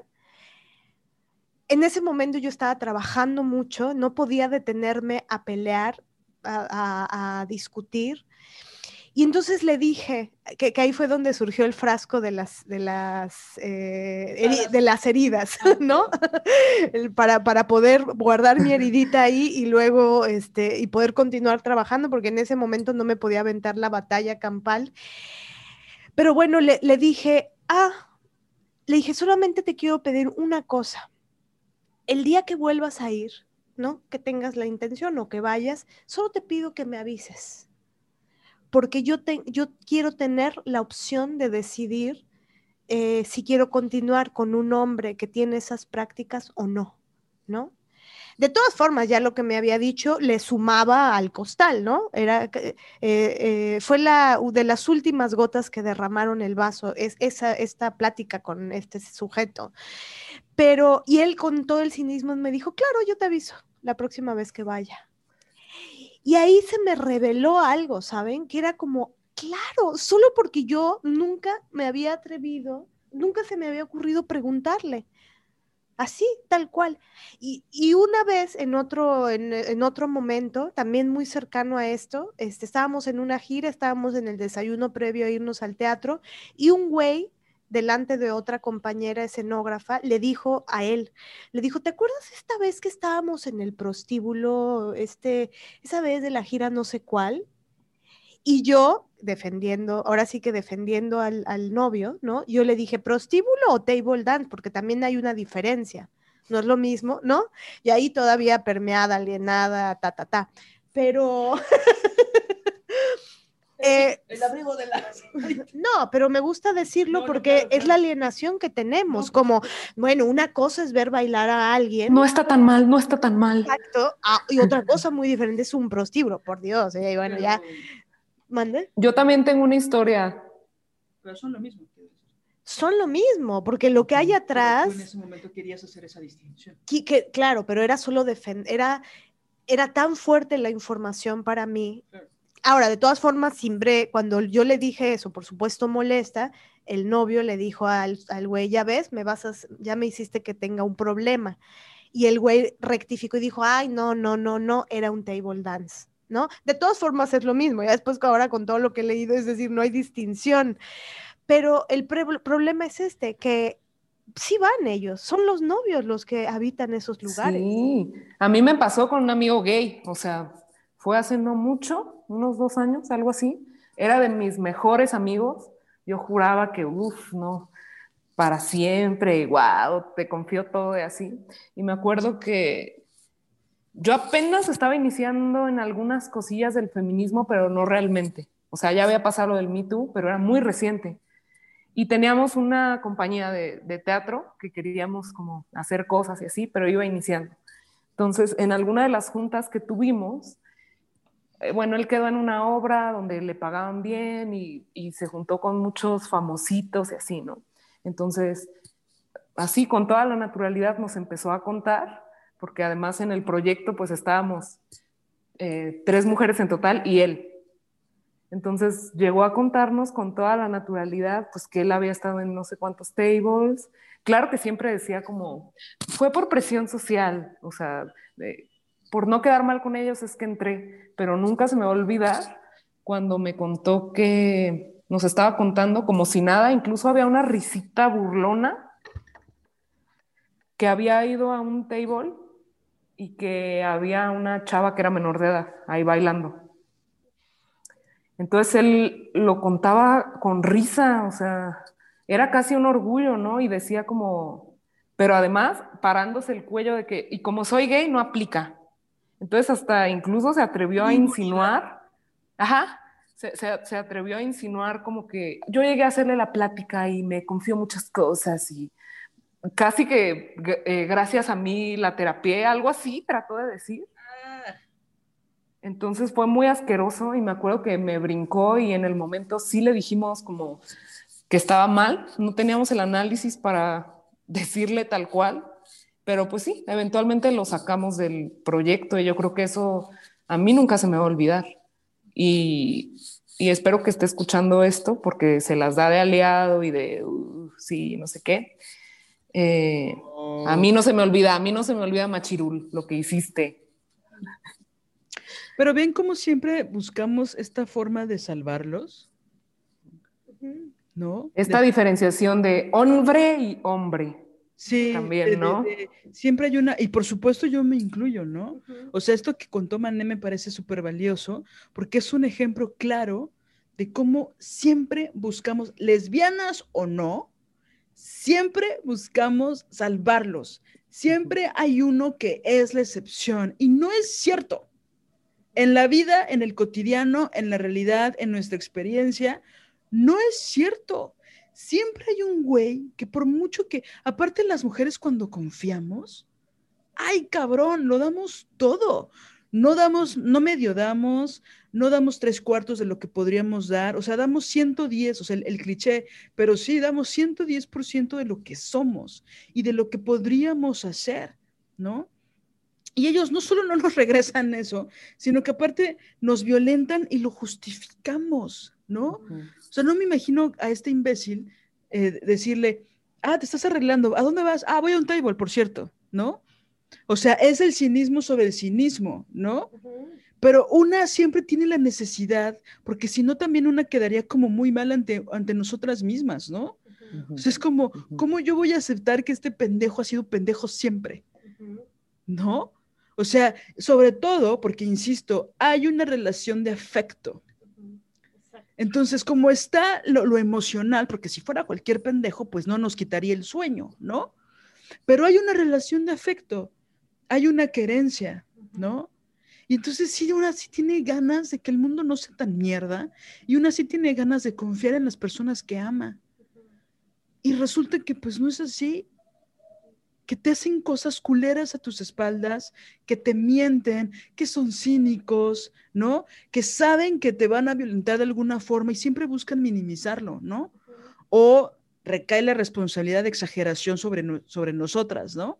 pero siempre buscamos la forma de minimizar el pedo que hacen ellos, ¿no? Ahora, yo sí, me siento un poquitito, perdón. No, que, que los defendemos un montón y eh, queremos defender a ese único hombre que no es violento, cuando las cifras están diciendo que, nos, que no, o sea, que es una cosa estructural y que no importa si tú conoces a un vato que jura que se está deconstruyendo y que se pinta las uñas y que deconstruyó su masculinidad frágil. La masculinidad no se puede deconstruir, pues, ¿no? Entonces es como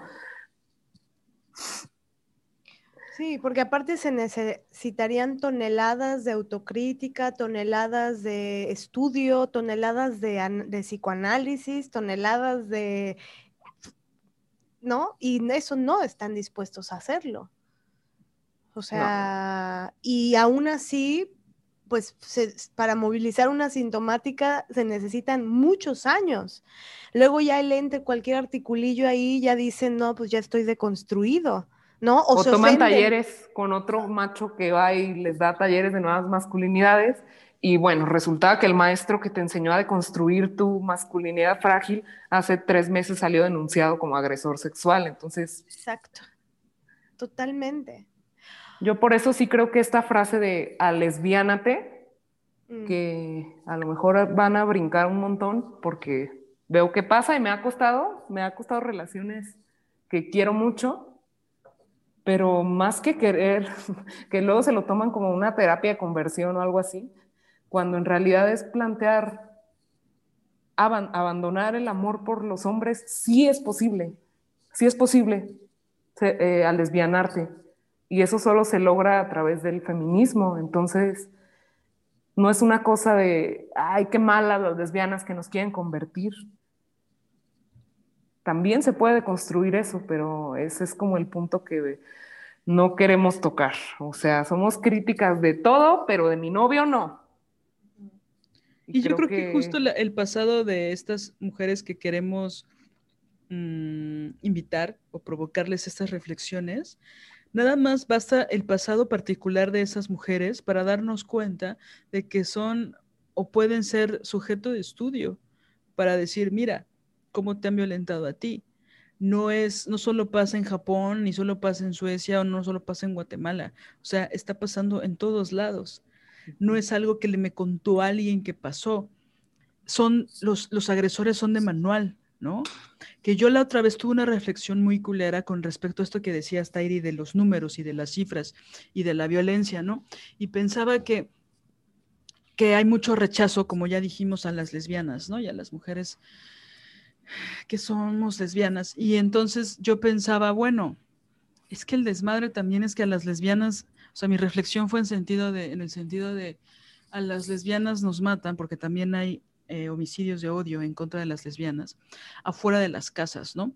Pero a las mujeres heterosexuales las matan dentro de sus casas. Entonces pareciera que no hay un lugar seguro para ninguna mujer. Por supuesto, también hay muchas mujeres eh, heterosexuales que asesinan fuera de su casa, ¿no? Pero lo que estoy diciendo de una forma más simbólica es que la mayoría de los agresores de las mujeres heterosexuales son personas que ellas conocen y que, y que amaron o aman, pero por mucho, o sea, más del 70%. Son muy raros los casos, por supuesto los hay, pero son muy pocos los casos de los feminicidios perpetuados por hombres que no conocían a la víctima o que la víctima no los conocía. Creo que está ahí como un 50-50, ¿no? Según yo es el 30% de los últimos, al menos en México, de, de, hombres que no conocían, que no las conocían. ¿Y las mujeres desaparecidas? Pues realmente están dentro de la misma red de trata. O sea, hay, según las estadísticas. En México sí el principal feminicida es la pareja romántica, ¿no? Ya sea esposo o novio. Entonces, ¿por qué creerían que este lema de esta invitación de a lesbiánate, por qué creerían que es violento? Violento es creer que amar a nuestro agresor no hay salida de ahí y que no, o sea, esta cosa de no puedo dejar, no puedo que no me gusten. Sí se puede, sí se puede, de verdad, sí se puede. Sí, Sí, yo también pienso como mm, pensando en esto que, tú dices, ¿no? De, la propaganda heterosexual. A mí no, yo no sé por qué ofende la lesbianate. Y lo digo como, este, como haber estado en, en la heterosexualidad 36 años, es que es mucho tiempo, ¿no? yo cuando veía a mis amigas feministas radicales eh, lesbianas, yo la verdad lo único que sentía era como eh, mucha admiración y muchas ganas, ¿no? Y lo que, lo que empecé a hacer y que la verdad ahí sí ella me abrió el cerebro así literal literal fue Monique Wittig con su crítica al pensamiento heterosexual. Yo estaba en una relación heterosexual amando profundo y sufriendo profundo, pero Monique Wittig me abrió el cerebro y me hizo pensar que podía ser lesbiana política, aunque tuviera novio, ¿no? Dije, bueno, voy a ser lesbiana, me voy a nombrar lesbiana, aunque todavía tenga novio, pero me voy a nombrar lesbiana y puedo cambiar mi pensamiento y eso fue lo que empezó a pasar. Y por supuesto que desembocó en el hecho de que yo finalmente me atreviera a, a dejarlo con la última de sus putadas, decir, hasta aquí, nunca más, güey. Voy a hacer mi maleta y me voy a ir y te vas a quedar eh, sin mí porque eres eh, muy mierda. Y el lesbianismo político para mí, para mí, yo soy una evidencia ante mí misma de que el lesbianismo político se puede y que también el deseo muta.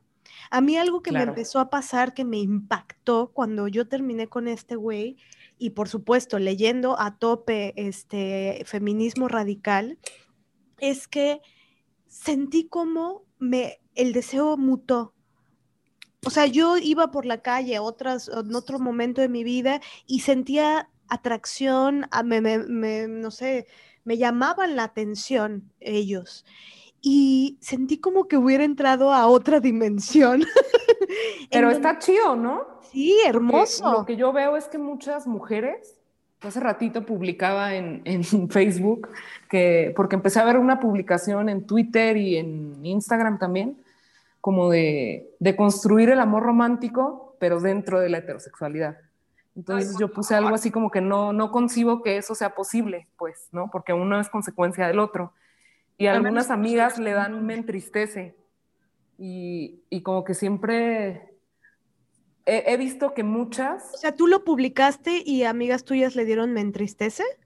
Ajá. Ah. Y, además he visto que muchas, sí, o sea, muchas como que le ponen me entristece a estas publicaciones que apuntaran hacia el, hacia el lesbianismo o abandonar la heterosexualidad.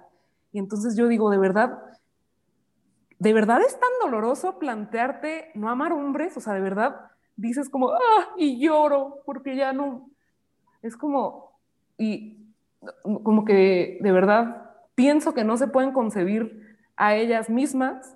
Y después cuando escucho a las feministas eh, que ahora son lesbianas y que, pero que sí vivieron la heterosexualidad, yo veo que hay un goce increíble. Entonces digo, es que no es lo que te imaginas. O sea, tú te imaginas que vas a dejar de relacionarte con ellos y tu mundo va a ser miserable. Eso quiere decir que entonces solo te ves siendo feliz alrededor de ellos. Y quitándolos de la ecuación te da entristece cuando en realidad, amiga, te vas a liberar. Sí, porque es como una cosa de, como siempre los ponemos al centro de nuestra vida, si ya no los amamos, ahora qué vamos a hacer con nosotras? Nos vamos a tener que poner al centro de nuestras vidas a nosotras mismas. ¿Cómo? Y hay como esta idea de, eh, ay no, entonces, no sé, o sea, les entristece dejar esa violencia. ¿Por qué les entristece tanto dejar esa violencia? O, o ahí me parece que también hay lesbofobia, ¿no? Porque es como, entonces la única opción son las mujeres, me entristece me enoja. Pero es que sabes también, Tairi, yo creo que lo que, o una de las cosas que puede entristecer es el hecho de perder la, la, posibilidad idealizada del gran amor con un hombre. Yo hoy viendo Ghost, la sombra del amor, lo recordé la sensación porque como está dentro de mi constitución, recordé el ¿cómo decirlo? La, la, ilusión casi como de Reyes Magos, ¿sabes? La ilusión, recordé por un segundo al escuchar, es que aparte es el momento. Volviste hetero. ¿Qué? El abrigo de Tai. Cuando están haciendo las, las vasijas de, de, barro. Ah, recordé la, esa ilusión que yo tenía de encontrar a un hombre con esos brazos de... Voy a vomitar tantito, ahorita regreso, ¿eh? Y que, y que sea muy bueno, muy amoroso, que yo, le, que yo le importe mucho, bla, bla, bla, bla, bla. Y entonces yo creo que un poco es que se te derrumba la idealización de, es difícil que eso pase. Una. Y dos, también creo que lo que entristece es el hecho de pensar que si no te vas a relacionar con un hombre, entonces nunca más vas a amar eróticamente a nadie más, ¿no? ¿Por qué? Porque no, ellos no van a estar, es decir, ¿cómo vas a sexuar? Si los hombres ya no a estar, van a estar en tu vida, pues ni modo que lo hagas contigo misma, o como era como yo lo oh. pensaba en la primaria, ¿no? Que era así de, este, ¿cómo? Masturbarse, pues, que aburrido, si ese, ese es el pensamiento del du, de a fuerza en par, en par, en par. Claro. Claro. Y luego, que abur que, ¿cómo que con una mujer? ¿Cómo voy a estar con una mujer? Y que ahí nada más al ratito quiero que toquemos el tema de la, cómo está pornificada la relación lésbica, ¿no? Ah, claro. Es que el problema también continuando con lo que dices, Mané, es que la felicidad de las mujeres está totalmente relacionada al amor romántico y a encontrar el príncipe azul. Entonces, si yo me niego la posibilidad de amar a un hombre, me estoy negando la posibilidad de ser feliz. Y eso es una mentira, mentira. Amigas, ya, en serio. O sea, si no atrévanse, atrévanse a leer a los feministas. Sí, porque o sea, si hay una cosa como de ya no voy a poder ser feliz, ¿no? Y es como, no, sí vas a poder ser feliz, solo que ahora hay van a agarrar a madrazos. No, ¿qué? Exacto. O sea, está cabrón, es fuerte. Y digo, bueno, por supuesto al lesbianismo le faltan muchas cosas, le falta más feminismo. También hay comunidades muy fuertes de lesbianas que no les interesa el feminismo y que, como decía Mané, rechazan al feminismo. Y está cabrón, porque entonces se repiten prácticas de violencia típicas de la heterosexualidad. Y eso también ya tenemos que empezar a hablar de eso, porque está brutal, porque pareciera que la violencia que ejerce una mujer no tendría que ser denunciable o no tendría que ser denunciada, y eso es un error, porque violencia es violencia. Por supuesto, no voy a comparar la violencia que ejercen los hombres en contra de las mujeres, ¿no? que es feminicida. Pero creo que ya es importante también empezar a hablar y a cuestionar eh, con bastante, no sé, fuerza, eh, evidenciar la violencia que ejercen mujeres contra otras mujeres, que no es poca cosa, ¿no? Entonces, digo, también somos críticas, o sea, somos feministas, por supuesto, somos autocríticas, por supuesto nos hace, tenemos que aprender muchas cosas, pero ahí vamos, ¿no? O sea, sí lo que estamos viendo es la evidencia. ¿Cuál es la evidencia? Bueno, la evidencia en este país son en promedio 11 asesinatos contra mujeres todos los días. En ¿Cómo empezó? Esas historias empezaron con un amor romántico y heterosexual. Con una primera cita de amor. Así empezaron esos feminicidios.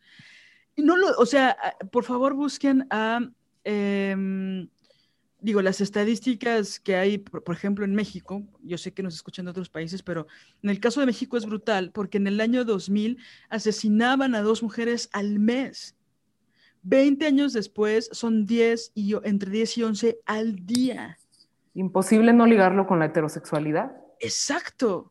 O sea, es que es, es, muy fuerte. Ahora, ¿qué, lo ha promovido? Por supuesto, pues sí es el Estado, sí es la impunidad, si es que es el porcentaje de hombres feminicidas que reciben un castigo es menos del 2%, o sea, está muy cabrón, ¿no? La impunidad, el, si no la maté, nada más me la madré, o sea, ese es el tipo de lógica que utilizan estos güeyes.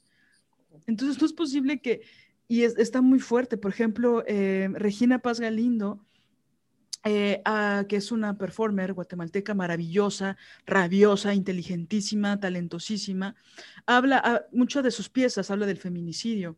Y ella justo dice eso, Tairi, ¿no? Ahorita me, me la hiciste recordar, de cómo ella cuenta varios feminicidios que empezaron con una cita romántica. O sea, y con eso que tú dices, Mané, de la ilusión de idealizar el amor y pensar que una se lo merece, ¿no? Una luego vive tantas cosas tan terribles que por lo menos te mereces que alguien te ame, te quiera. Entonces estás dispuesta a hacer muchas cosas por debajo de tu dignidad para que eso ocurra, pero eso nunca va a ocurrir porque de entrada ya estás depositando tu confianza y tu dignidad en alguien que ya te está violentando, ¿no? Digo, cuando ocurre, pues, ¿no? Entonces, es brutal cómo esas, muchas, muchas, muchas historias de feminicidio empezaron con una primera cita de amor. O sea, es que va hasta allá. O sea, la gente luego dice, ay, qué exageradas. O sea, solo fue un chiste, este, riéndonos de una violación, porque eso puede acabar en feminicidio. Es que es así, porque se normaliza. Se normaliza el humor, se normalizan las costumbres, se normaliza. Entonces, pues sí, si tú ves la historia de un feminicidio, que a veces son carpetas de 7000 páginas, resulta que todo inició con una cita de amor. Digo, no es el 100% de los casos, pero sí es un porcentaje bastante grande, ¿no? Creo que es muy, muy duro, pero que vale la pena analizar que el patriarcado también se mete en nuestros deseos, ¿no? Porque nos gustaría decir, no, en la cama no, no te metas, en la cama mando yo y en la cama no me fiscalicen lesbianas pero pues es totalmente político y también el patriarcado se mete en nuestros sentidos, pues en nuestras percepciones, no nada más es allá afuera. Entonces es como, sí, sí fuiste educada para amar a los hombres y como tal lo puedes desaprender. Por eso es muy triste cuando las mujeres heterosexuales de verdad dicen como, ay, porque esta también es muy común, ¿no? Ay, es que para qué nace así, suertudas ustedes las lesbianas. Claro, porque a nosotras no nos ha costado nada de trabajo, ¿verdad? Pero ¿no te parece que eso es falso? Yo siempre cuando dicen esas cosas me, parece una simulación. Sí, sí, sí, por supuesto. Una cosa de, me encantaría ser lesbiana, lástima que no puedo. Exacto. Sí, y es como, Exacto. Lo que está por abajo es, eso no se puede analizar porque así nací. Así nací. Entonces, Esa es la trampa de las orientaciones sexuales. Así nací y no hay de otra. Entonces ahora ni modo. Pues no. El feminismo, desde el feminismo no existen las orientaciones sexuales. Y también eso creo que es otra cosa que se puede analizar, ¿no? O sea, ¿por qué creemos que eso no se puede modificar y que el amor es algo incontrolable y de quien te enamoraste es inevitable? Y...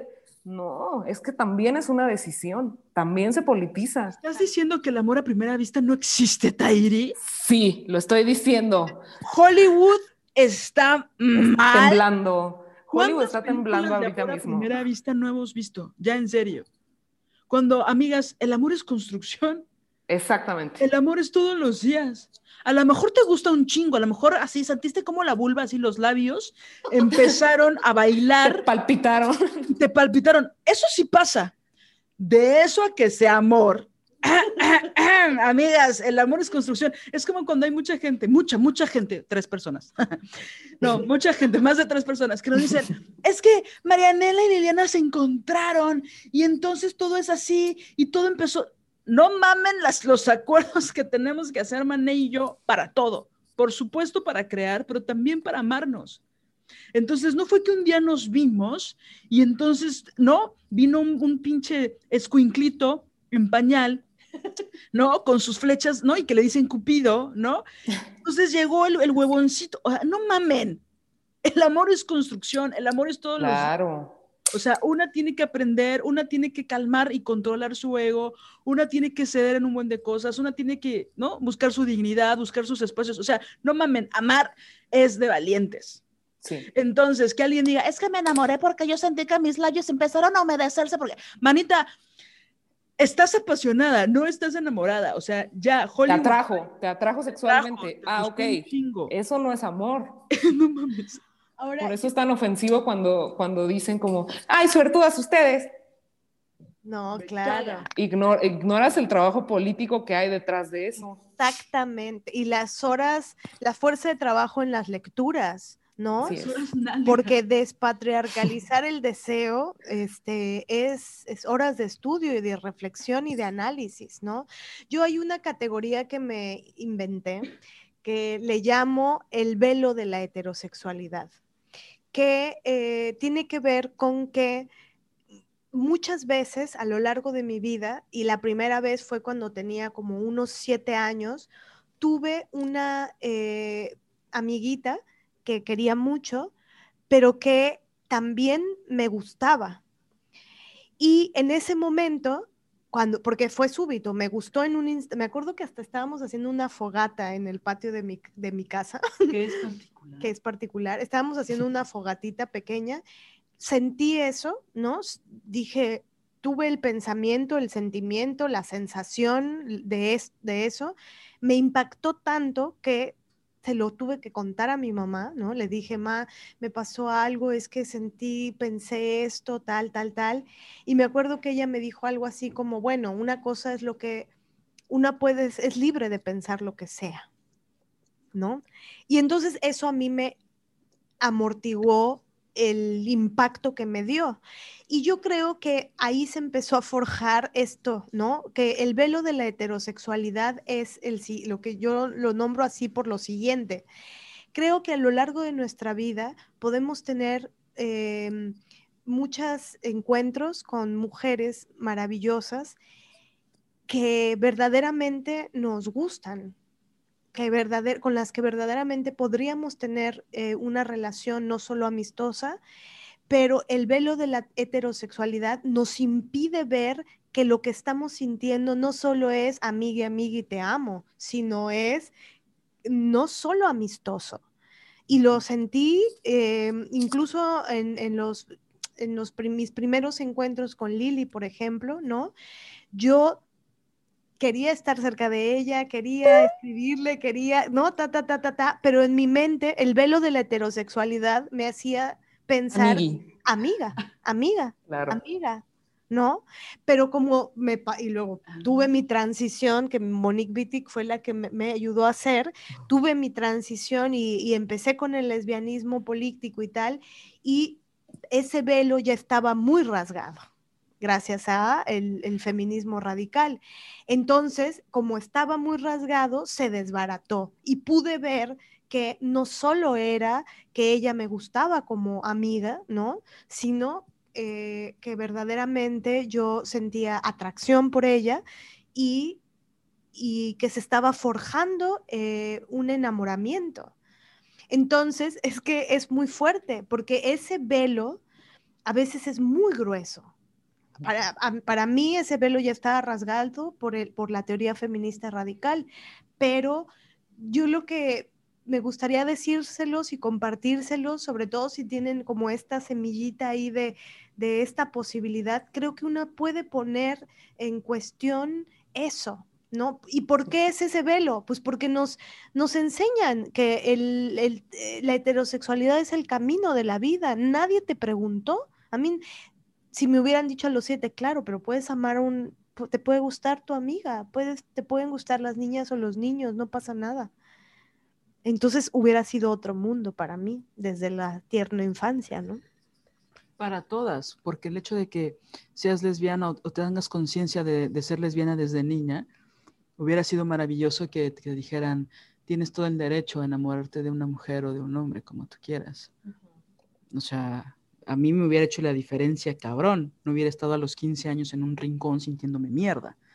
¿No? O sea, está cabrón. Y por cierto, donde quieras que estés, Monique Wittig, besotototes, ¿no? un besote a donde esté. Un besote. un rabo de flores. Oigan, y les quiero preguntar otro sobre este otro tema que creo que también es muy duro, ¿no? Eh, el asunto de cómo piensan o cómo han vivido el tema de eh, el lesbo-odio, ¿no? O la lesbofobia, o cómo les gusta, no, no cómo les gusta, cómo lo nombran ustedes, lesbo-odio, lesbofobia, cómo la han experimentado. Eh, bueno, hemos hablado un poco de, bueno, cómo la han experimentado en el patriarcado, vivir en una sociedad patriarcal siendo lesbianas, cómo ha sido el lesbo-odio y también en sus relaciones con otras mujeres, eh, o con amigas? ¿Cómo, ¿Cómo se ha movido eso en sus vidas? Yo ahorita me acordé de algo que viví en la carrera, que ya se los había contado a ustedes, desobedientes.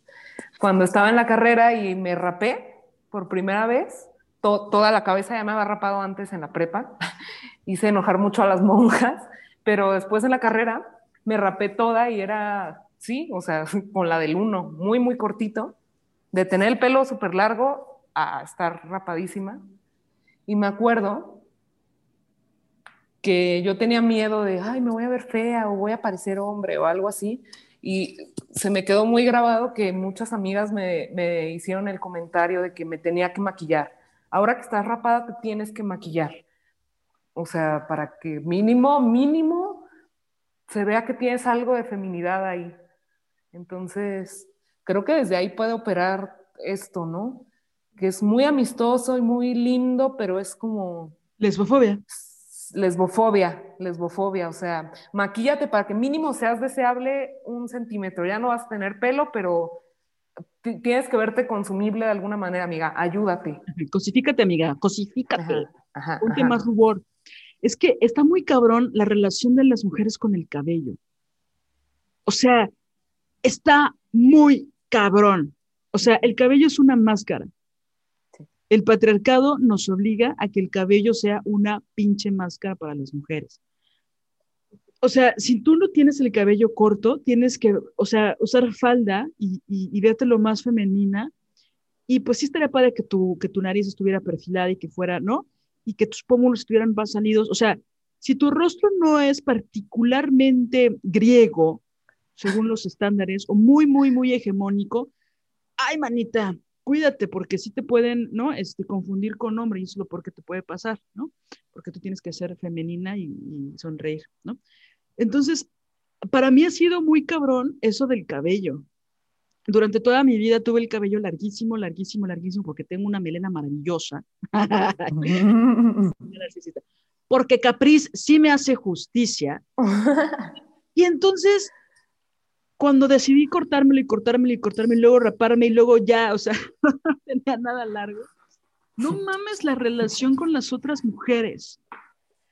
Déjatelo largo, tu cabello es maravilloso, ¿cuándo te lo vas a dejar largo? Este, no, era evidente que no me podían dar por lo del maquillaje, porque pues nunca he dado este, vistas de que yo me quiera maquillar en la vida, menos arriba de un escenario, ¿no? Pero... Por dos.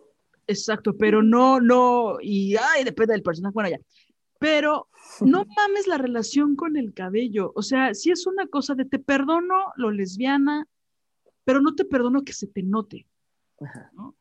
Te perdono los pantalones, te perdono las botas, o te estábamos frivolizando, ¿no? Te perdono la camisa cuadros, pero no te perdono el cabello corto, pinche lesbiana, porque se te está notando mucho se te está notando que no quieres coger con hombres ni que quieres agradarles. Entonces, déjate el cabello largo porque se te nota que, ¿no? Se te nota uno que te odio, ¿no? Y se te nota muy cabrón que no quieres ser mujer, que no quieres ser femenina y no, no podemos soportar eso porque nos pones en falta a todas las demás que sí invertimos dos o tres horas en nuestro aspecto o más, seis horas, ¿no? Entonces, la relación con el cabello para mí ha sido muy fuerte porque yo no me daba cuenta de eso hasta que me rapé, o sea, hasta que me lo corté muy, muy chiquito, ¿no? Y que la, la vez que más me lo corté fue porque me lo pinté de tantos colores y me lo desteñí tanto que ya se mierda y dije, a ver, ya, vamos a poner orden. Aparte, te sí te traía una depresión en ese momento, bien padre. Entonces dije, vamos a cortarnos el cabello, ¿no? Vamos cerrando ciclos. Vamos cerrando ciclos. La del cero, joven, ¿no? O sea, Sí, sí, sí. cabrón, ¿no? Y este, no mames, tenía una ex amiga, ven que a mí ese programa tendría que ser las desobedientes, entre paréntesis, aquí solo hablamos de las ex amigas, aquí Liliana solo habla de sus amigas. No mames, todos los días me decía, güey, ya déjate el cabello largo, ¿no? Sí. Ya déjate el cabello largo. Y ella no se daba cuenta de lo lesbofóbica que era, ¿no? Era así como, güey, ya déjame en paz, no te interesa mi cabello. Eres una lesbofóbica, güey. ¿Crees que me veo más lesbiana de lo común? Entonces te incomoda, ¿no? Entonces, todo bien con que seas lesbiana siempre y cuando no lo demuestres. O sea, es la hipocresía de la sociedad, incluso de la gente que supuestamente nos quiere, ¿no? Entonces, la relación con el cabello, o sea, a mí me parece como una cosa, digo, no es que se me ha quitado, ¿eh? Por supuesto que está ahí presente todo el puto día, ¿no? Ahora con la pandemia es así como de, ah, no, ya me lo quiero cortar, pero no puedo, pero sí, pero ta, ta, ta, pero la relación con el mundo cambia, o sea, la gente te empieza a tratar de otra forma, el cabello Uy, es sí, una sí, sí. máscara muy fuerte, o sea, yo puedo estar con, no sé, un uniforme militar, pero si tengo el cabello largo y bien cepillado, puedo pasar por una mujercita como quiere el patriarcado. Entonces ya el asco que genero en otras personas ya no es tan grande. Y, y sí tengo que decir asco, así como que hay que decir violación y hay- correctiva y hay que decir odio y hay que decir lesbofobia, también hay que decirlo, ¿no? Las palabras como son, asco. La gente nos mira con asco cuando no hacen Uy, una representación hegemónica de lo que debieran ser las mujeres, ¿no? subirse al metro siendo una lesbiana no femenina es toda una experiencia porque Y por, Por metro te lado- refieres a la vida, ¿no? No. Me- es que me, me- me pasaba mucho aquí justo cuando me acababa de rapar,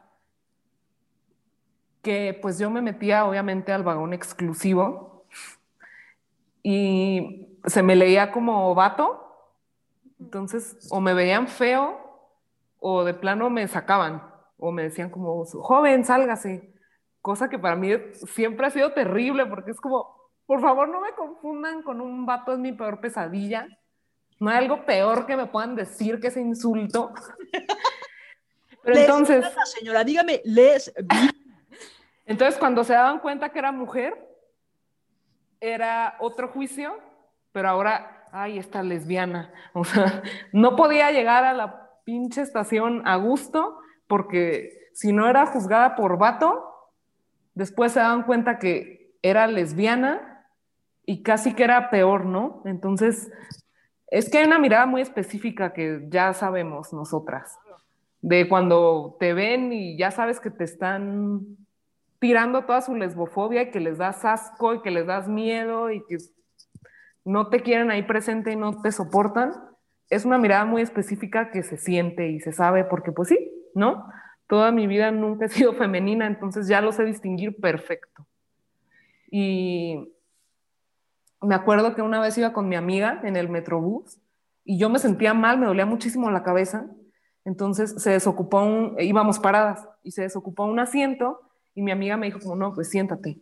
Me senté y al lado de mí había una viejita. Entonces cuando me senté, volteó y me dijo, no puedo creer que haya preferido usted, joven, sentarse antes que la señorita. Entonces me acuerdo que yo muy, o sea, no, no, se lo Muy dije muy naturalmente. Le dije, ah, yo soy mujer, soy mujer.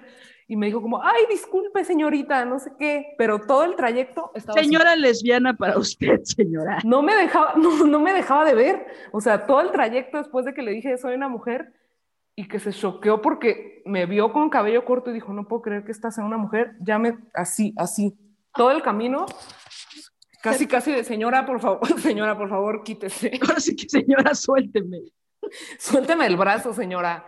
Y me acuerdo que cuando llegué a la estación y ya nos salimos, me dijo algo así como, que tenga muy buen día, señorita. Fue muy extraño. Con esta anécdota citadina nos despedimos. Escúchanos la próxima semana para terminar el episodio. Diseño original de Ori Jane, música original de Alina Maldonado.